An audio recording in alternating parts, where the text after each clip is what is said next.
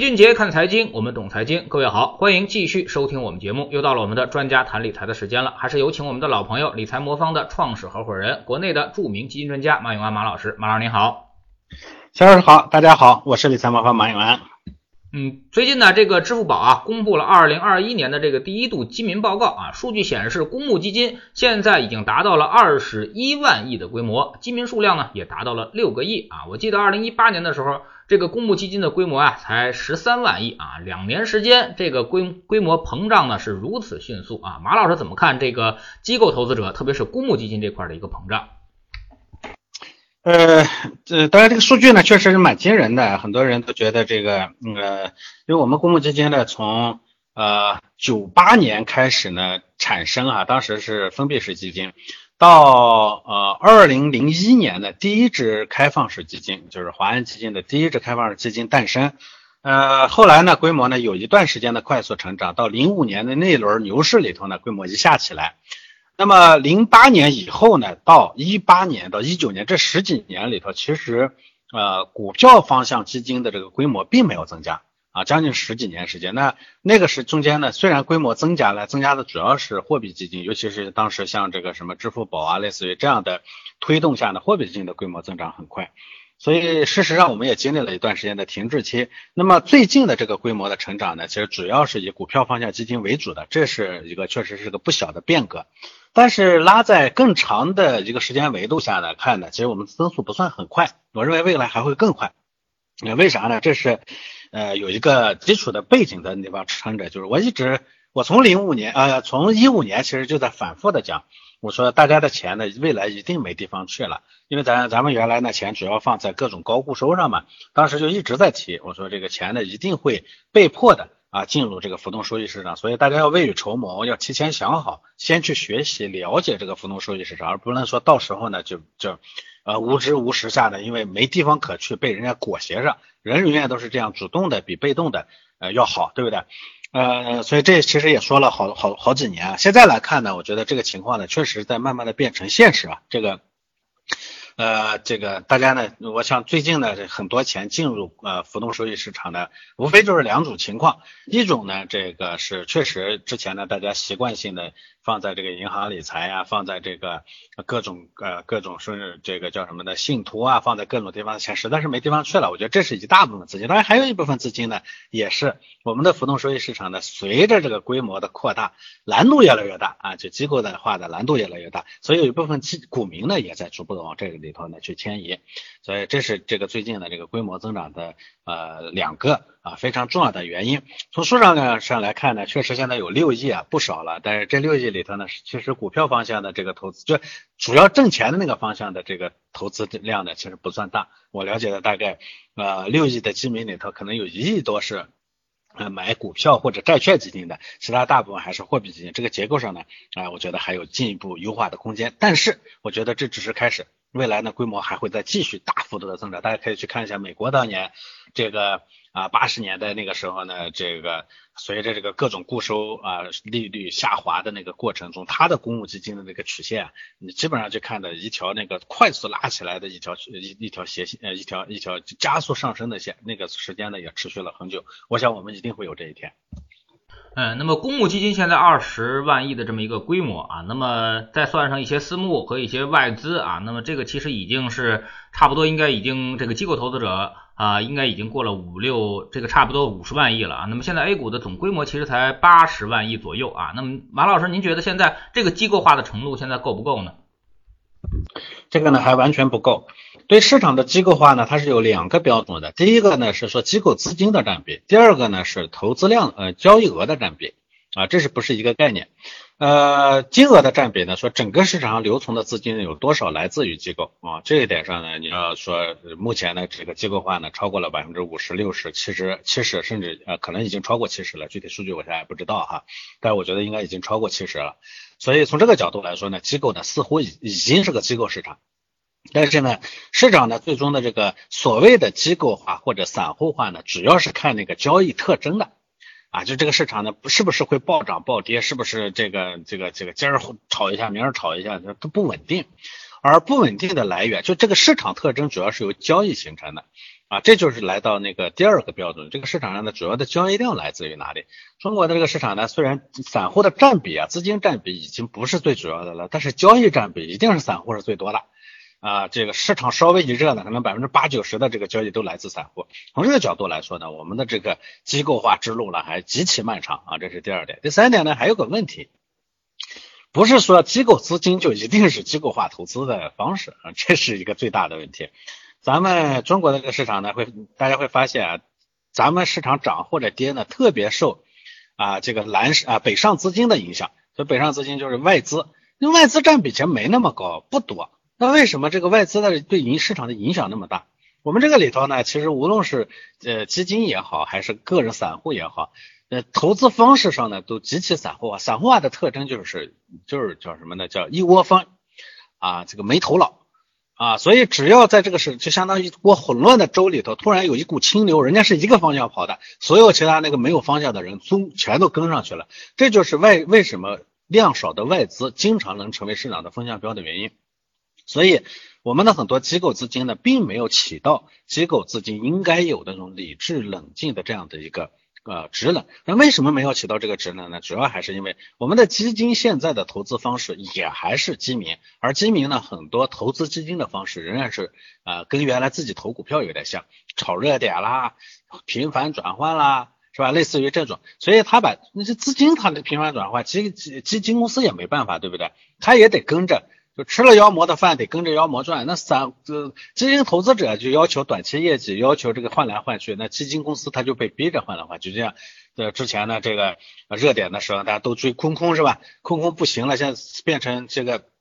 变成什么什么，呃，这个是是某狗某狗了。那下子现在大家都又去追这个啊，这个某长了，是不是？那当年的某长被骂的骂成狗的时候，现在又又变了，对不对？那自然基金公司呢，它的这个。他的这个投资呢，就会被这些影响，所以他们呢，其实也散户化蛮严重的。这其实也我一直说，资金向基基金转移，并不代表你会投基金了啊。为什么我说我一直做这个东西？我做的这个方式就是让散户投基金的时候更像机构，而不要像散户。你不要把个基金当当年的股票一样去炒，这是关键性的问题。所以这三点都决定了我们的市场呢，要说说实现那个机构化还为时过早，可能还有漫长的路要走。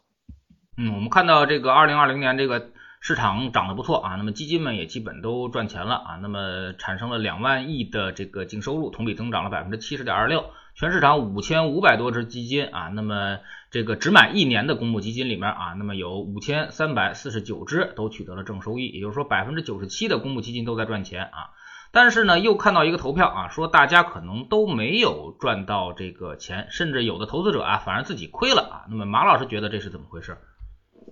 其实这个问题呢，跟齐老师也探讨过很多次啊，这属于老生常谈了。嗯，我去年呢，我记得年底跟齐老师做节目的时候，我当时说，我说我其实有一个内部的调研数据啊，呃，调研下来呢，大概去年那个行情里头呢，百分之五十一的基民呢是赔钱的。然后我记得做完节目以后下来一顿狂骂，大家都说胡说八道，你们业绩做的不太好，所以你老说人家做的不好。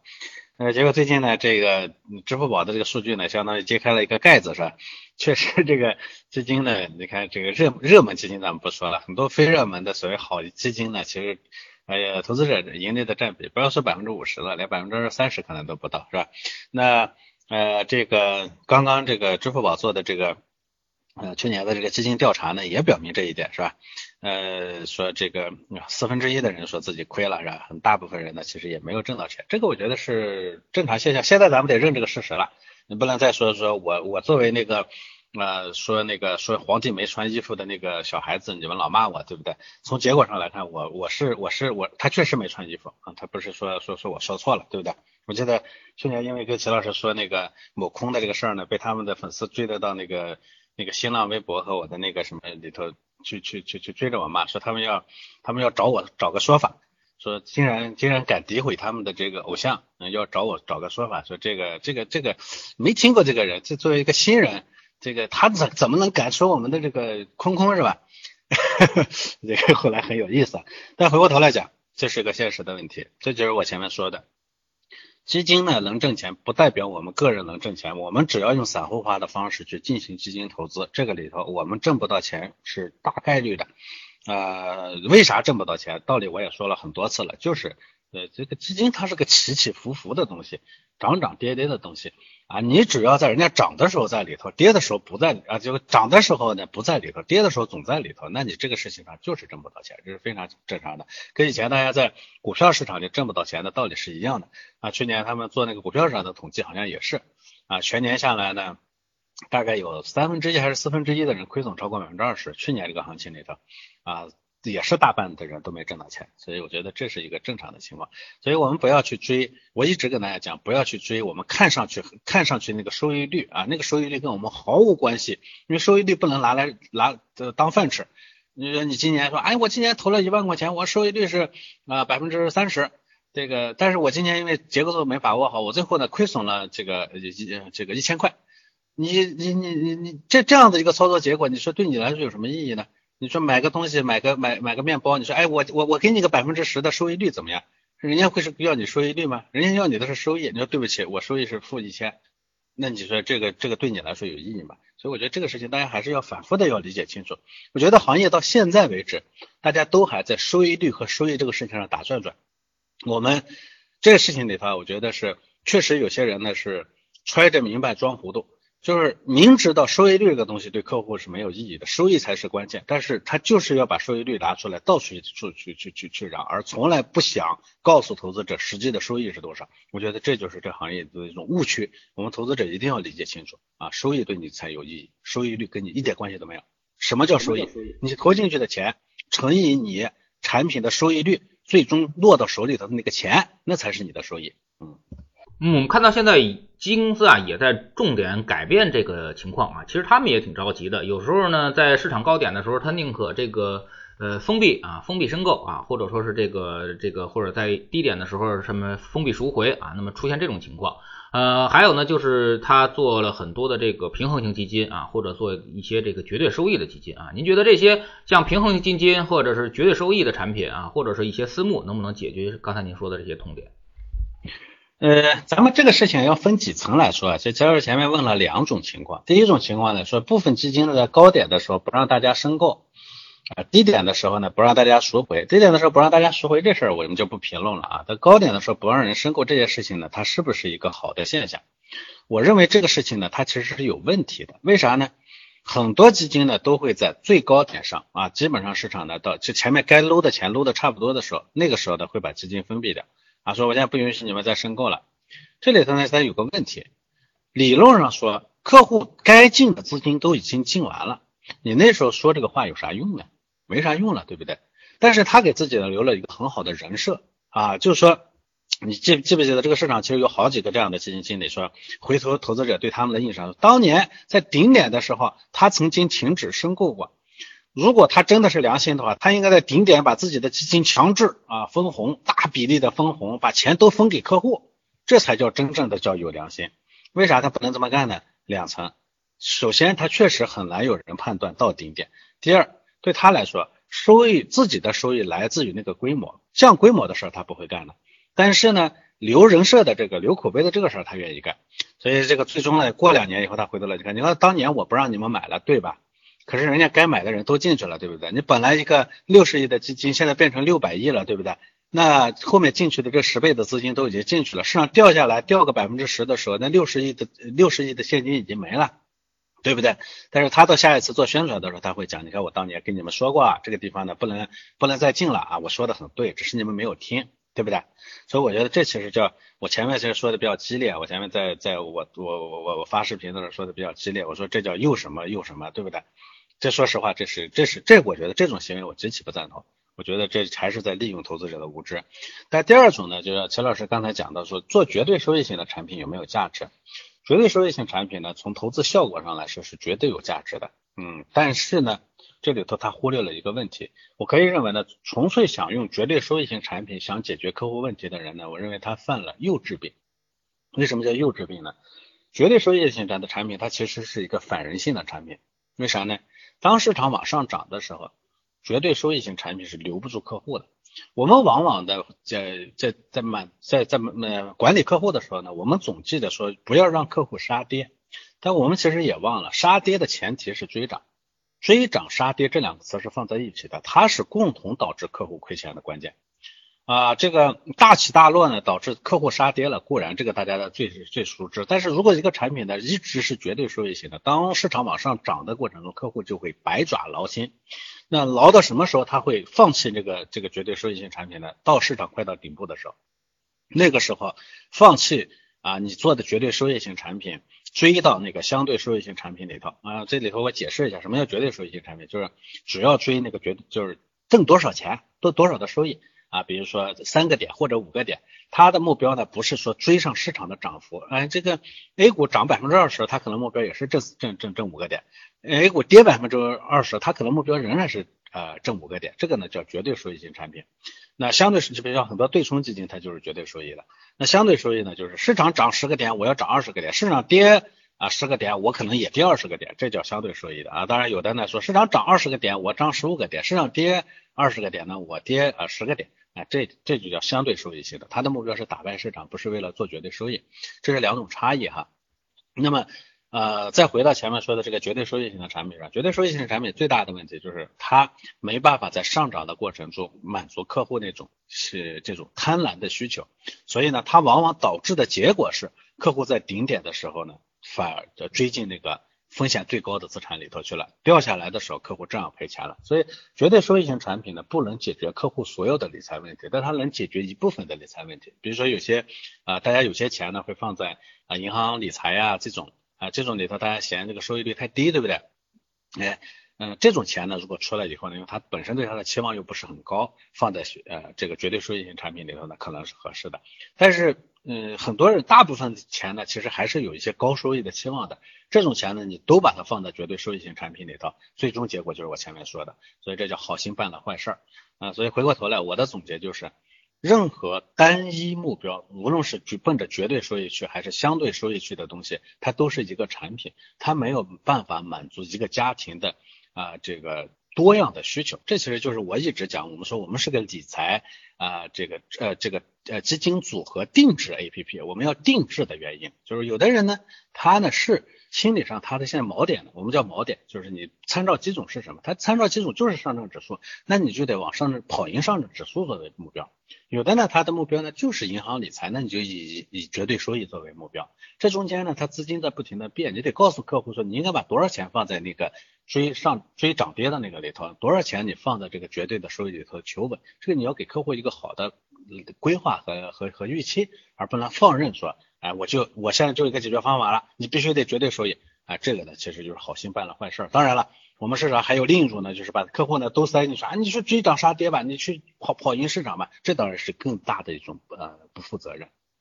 嗯，但是现在也有一个问题，就是说您设计的是挺好啊，那么每块钱然后干什么用，多长时间用，能承担多大风险啊？从理财魔方这个设计上来说是没有问题的啊，但是用户是否感知啊？呃，就是说他是否按照你这个逻辑这个打法打啊？那么现在是个问题。您那边呃，您觉得啊，那么现在用户是否有这种这种区分钱或者区分目标的这么一个概念呢？从我这儿来讲的话，很多投资者其实进来就一个目的啊，就是赚钱，而且他也不知道自己的钱多久能用，要干什么用啊？您怎么来解决这个痛点？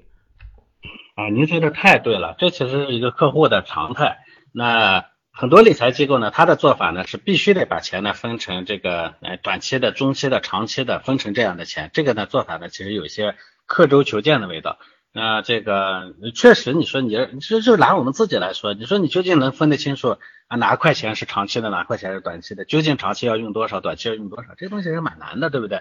啊，而且在这这个就什么时候才能规划清楚？一个家庭呢，到三就这个家庭的一个人呢，到三四十岁的时候，生活基本上稳固下来，收入支出呢清晰的时候，那个时候有可能才能相对准确的把这个估算出来。这是第一。第二呢，社会稳定下来的时候，那就是说你未来很长时间你的收入多少，支出多少，你自己这大环境它基本上是稳定的。像我们以前那房子，呃，五年前房子值一千块，五年以后房子值一万块，那这作为大笔支出，你从哪去判判断去，对不对？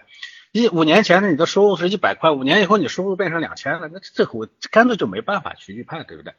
所以在社会高速变革和人高速变换的过程中呢，所谓的这个精细的理财规划都是没有意义的。呃，而我们现在社会呢，仍然还在这个阶段。你说我们的大部分家庭都非常稳固了，是吧？中产阶级都非常稳固了，这都谈不上。所以呢，我们现在的整个结构它不是这么做的。我们的结构呢是把钱呢分两大笔，一笔呢我们叫啊这个核心资产。核心资产是啥呢？就我不知道这笔钱究竟要拿来做什么，但是它是我家庭的大钱，这是我们一直提叫大钱、大钱理财的原因，对吧？大钱呢，意味着说有可能是我家庭里头钱的大部分，也有可能是我这个钱里头呢，我我我家庭里头的这部这部分钱呢是重要的部分。总之呢，这些钱呢，它可以承受的亏损有些一定的比重，相当于我家庭财富的大本营、大蓄水池子。这个呢，我们是用我们的智能组合进行管理的，因为大家都知道，我们的智能组合呢，它是有有底子的，对不对？而而且是按照你每个人的情况做的那个底线设置，这样的话呢，它赔它赔不到哪儿去，哎是，而且作为你家庭的核心资产，你很不能说，哎我今天这块核心资产拿去搞一把，明天再搞一把，这个钱呢相对在家里头是稳固的，对不对？是你稳固的后方啊，所以可投资期限呢相对不会特别的短，所以我们把这部分呢放在我们的智能组合上，其他的各种需求呢，只要你有清晰的需求的，我们都可以支出去，从。大池子里往出去支，这个呢我们叫卫星资产。你比如说，我最近呢发现我一年以后有可能有笔钱要用，那这部分呢就可以放在我们的稳健组合。因为稳健组合它是个卫星资产，稳健组合的特点就是你可能支付你一年左右要用的资金。那好，你把这部分钱从你的。这个智能组合上支出去，你说，哎，我最近已经清晰了，我孩子呢，可能五年以后要上个学，要要要一笔两百万的资金，对不对？这个呢，你清晰了，清晰了，你就把它从那个大池子里头，你把它拆出去，哎，这建立了一个，比如说小孩教育账户，这个呢也是也是清晰的。当然，有的人说，哎，我已经养老规划都清晰了，那你去支出一个做一个养老计划。甚至还有人说，哎，我谁也不清晰，我就觉得最近牛市好，我想拿拿点钱儿去牛市里头操作一下，那你也可以拿出去做一个我们的牛市热门组合。总之，这些呢都叫卫星资产。你只要核心的那部分是安全稳固的，其他的部分有需求你就去满足需求，有心理愿望你就去满足心理愿望，但它永远都是哎你核心资产派生出去这个小部分的部分，所以它叫卫星。我们用这种方式呢对家庭的财富呢进行管理，它基本上就能解决说你清晰了你就你就去管，你不清晰了那你就安全的在后面放着啊，解决了这样一个问题。你想问这个问题特别关键，这其实是理财官方在六年中呢。悟出来的一个经验啊，就我们原来学习老外，首先老外呢，人家把这个家庭规划的，哎说长短按目标、按需求、按长短分的倍儿清楚，觉得多好多好，他跟中国的现实不符啊，所以我们现在是这么一个结构在管理。嗯，这个财富规划市场啊，原来我们也是在做这个财富管理的啊。那么有一个明显的感觉，就是说，呃，富人的钱是好，比较好管理的啊，因为它的预期比较稳定，而且它的这个持续性也比较好，而这个期限也比较长啊。但是穷人或者是中产的钱是比较难管理的啊，因为他指不定哪天就有用啊，哪天就就有事啊。你们怎么解决这个问题？所以这其实就是我设计核心卫星的这个思路的关键。就是你核心的钱，因为我智能组合呢，理论上你应该长投，但是你说反正我的这个资产呢，它是有底线的啊。你如果是实在是不清楚这块钱究竟要什么时候用，你放在智能组合里头也没啥，因为我们会通过动态的探测呢来了解你，因为你比如说你这个家庭资产相对比较少，而未来的支出的需求相对会比较多的话，它会在你个人的这个情绪和管理面对市场涨跌的时候情绪压力上表现出来。所以呢，我们最终呢会智能组合呢会分级，有的人的风险等级高，有的人风险等级低，对不对？总之呢这一块呢它是安全的。那么至于说外面的那个卫星资产呢，有需求有清晰的需求你就拆拆出去啊。你说像像解决那个销售前面说的，我之前不知道，哎，我突然有一笔支支出了，支出了你就从这个智能组合里头或者你的核心资产里头拆出一小部分放在那个地方备用啊，防满足你那个想起来或者马上到来的那个啊理财啊那个那那个那个财富呃资产。呃，叫什么呢？叫资金支出的一个需求。我觉得这个呢，就大概满足了咱们中产阶级。呃，一边呢想多挣点钱，而而另一方面呢，我们还想安全。第三呢，我们还经常可能会面对各种各样的这个不不时之需，它就解决了这样一个问题。我觉得咱们原来啊，理财呃行业规划行业的最大的问题就是，我们总想照搬有钱人的方式呢，给我们的中产阶级服务，哎，把我们把这个特别有钱的那些。啊，高净值人群的这个理财规划方式呢，放到我们的中产阶级这个领域里头，我觉得这是错误的，确实是不对。因为就像乔老师前面说的，有钱人呢，因为他的钱余量大，而且基本上它的余量大才是这个呃目标清晰的关键，不是说它天然的是目标清晰的。我家里头大部分钱都用不上，那我当然目标是清晰的。如果大部分钱都随时都可能用，你让我清晰，我怎么清晰起来？它跟人没有关系，它就是钱多钱少的问题。所以呢，基于这么一个东西呢，我们其实这些年呢也不断的在摸索。现在我们基本上把这个啊，就完全照搬于这个有钱人的那种理财模式呢，基本上我们已经慢慢的废弃掉了。我们现在用的就是针对。精确的针对咱们啊中产阶级的这个啊这种复杂多变的理财需求所设计的这样一套结构，所以我们叫核心卫星策略。核心部分有底线，安全有底线，能放大钱；卫星部分呢，灵活啊定制啊来满足个性化需求啊，就是这么一个结构啊。我觉得这样可能会更好。嗯，最后我们来说说最近的市场啊。那么这个市场呢，上周涨得不错啊，大家觉得反弹来了啊，但是今天好像又开始呃出现一定的下跌啊。那么马老师怎么看这个市场啊？后后面会不会有明显的反复的情况？呃，我估计还会有反复。这个道理呢，其实我跟乔老师做节目也说过好几次啊，就是嗯，我始终认为这次最近的这一轮的，就是年后的春节后的这一轮下跌呢，就是因为情绪啊。我认为所有其他的要素都是。呃，也不能说扯淡啊，但是基本上都是触发要素，就像大家原来说的说的，我跟肖老师在节目里头也，我们俩也批驳了好几次的说，不是美股美国的这个债美债的这个收益率上行导致的市场下跌，如果是那样的话，人家美美股早应该跌到地上去了。你看现在美股三大指数，标普和这个道琼斯呢都创了新高新高了。这个纳斯达克呢，现在也也也快到那个历史高点上去了，正在奔那个高点去，所以人家直接作为这个市场的这个这个结构呢，人家没受多大的影响啊，它隔着呃一万公里的这个太平洋，最后还影响到我们的市场了，那这个扯淡了。所以这本质上跟这没有关系，它其实还是一个涨得多了，嗯，这个再加上部分股票的结构。过度失衡，所以呢，市场的这个自然有调整的内在动力，而这个内在动力呢，它又叠加了咱们的这个货币环境变动啊等等风吹草动的因素，而这种情绪导致下的自然的回调呢，它就是有个情绪修复的过程，这个事情急不得。原来我记得我说过，它可能短则一两两三个月，长则四五个月五六个月。啊，这是基本上是一个常态。那从二月份到往下下下来，现在是四月份，对吧？也就调了两个多月啊，两个月左右。啊，现在呢，你说马上算结束了，这个我觉得不好说啊。但是至少咱们看到急跌的那个过程已经结束了，后面呢，这个啊涨涨跌跌再往下，可能还再往下探都是有可能的。所以呢，我一直说这个时候呢是个建仓的时时候，但是不是说让你去赌赌反弹的时候。啊，当然所谓的建仓的时候呢，你也得选择合适的方法。我记得前两天我们我直播的时候，有有有几个朋友呢，老在说说，哎，你说话太矛盾了。这个你一边说急跌结束了，这个已经在底在底部了，你一边又坚决不让我建仓。我说你你你你你听我的节目，当时的目的就是为了问我说，哎，我的茅台要不要再去再去抢一把？我看那个什么。这个这个叫什么呢？叫这个，嗯，这个这芯片那那那那医药的这个觉得，哎呀，现在跌了好多了，我要不要去抢一把？我就是因为你这说说这个，所以我说你不要去去去抄底，你就这么抄底，最终你还一定死在抄底上。为啥呢？你这底下呢，保不齐还会再给你来一下。然后那个投资者马上又跟我说说，那你不说底部吗？它再往下跌也有限。我当时跟他讲过，我说前面跌百分之二十二十，你可能没概念，没感觉。最后再跌个百分之二，你可能都痛得要死。为啥呢？心理不一样了。所以底部的这个波动啊，幅度不会特别大，但是杀伤力特别特别大。大大有很多人就是在这个地方熬不住心理压力，最后跑掉的。他反而不一定是在那个前面急跌的过程中跑出去的，但是结果是一样的。反正你跑掉了，跑掉了以后呢，我告诉你现在是底部，最后人家市场反弹了，跟你有什么关系？你反正跑掉了嘛，对不对？所以这里头呢，我觉得是一个基本的逻辑。所以我说在现在在底部区域，在摸底的过程中，但是不要自己去拿个股或者单基金去去去冒险，完全没有必要啊。这些好多人说说说我说这一套呢，就是为了卖组合，用组合的方式，它就是好的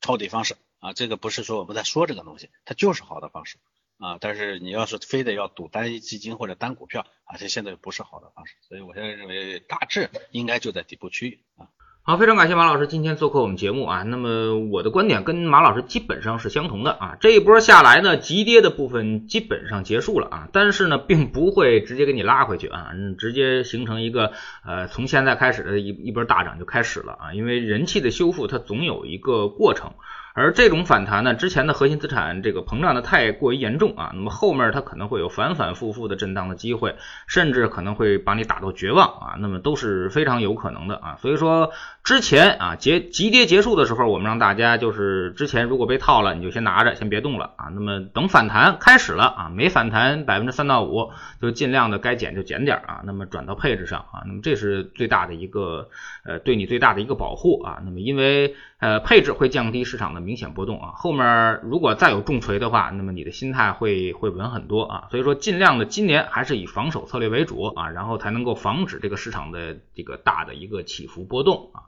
这样呢你的心态才能够保证啊。呃，如果你不会通过组合的方式投资市场，可以这个下载理财魔方啊，通过理财魔方的方式帮你实现啊。非常感谢马老师，再见。好的，再见。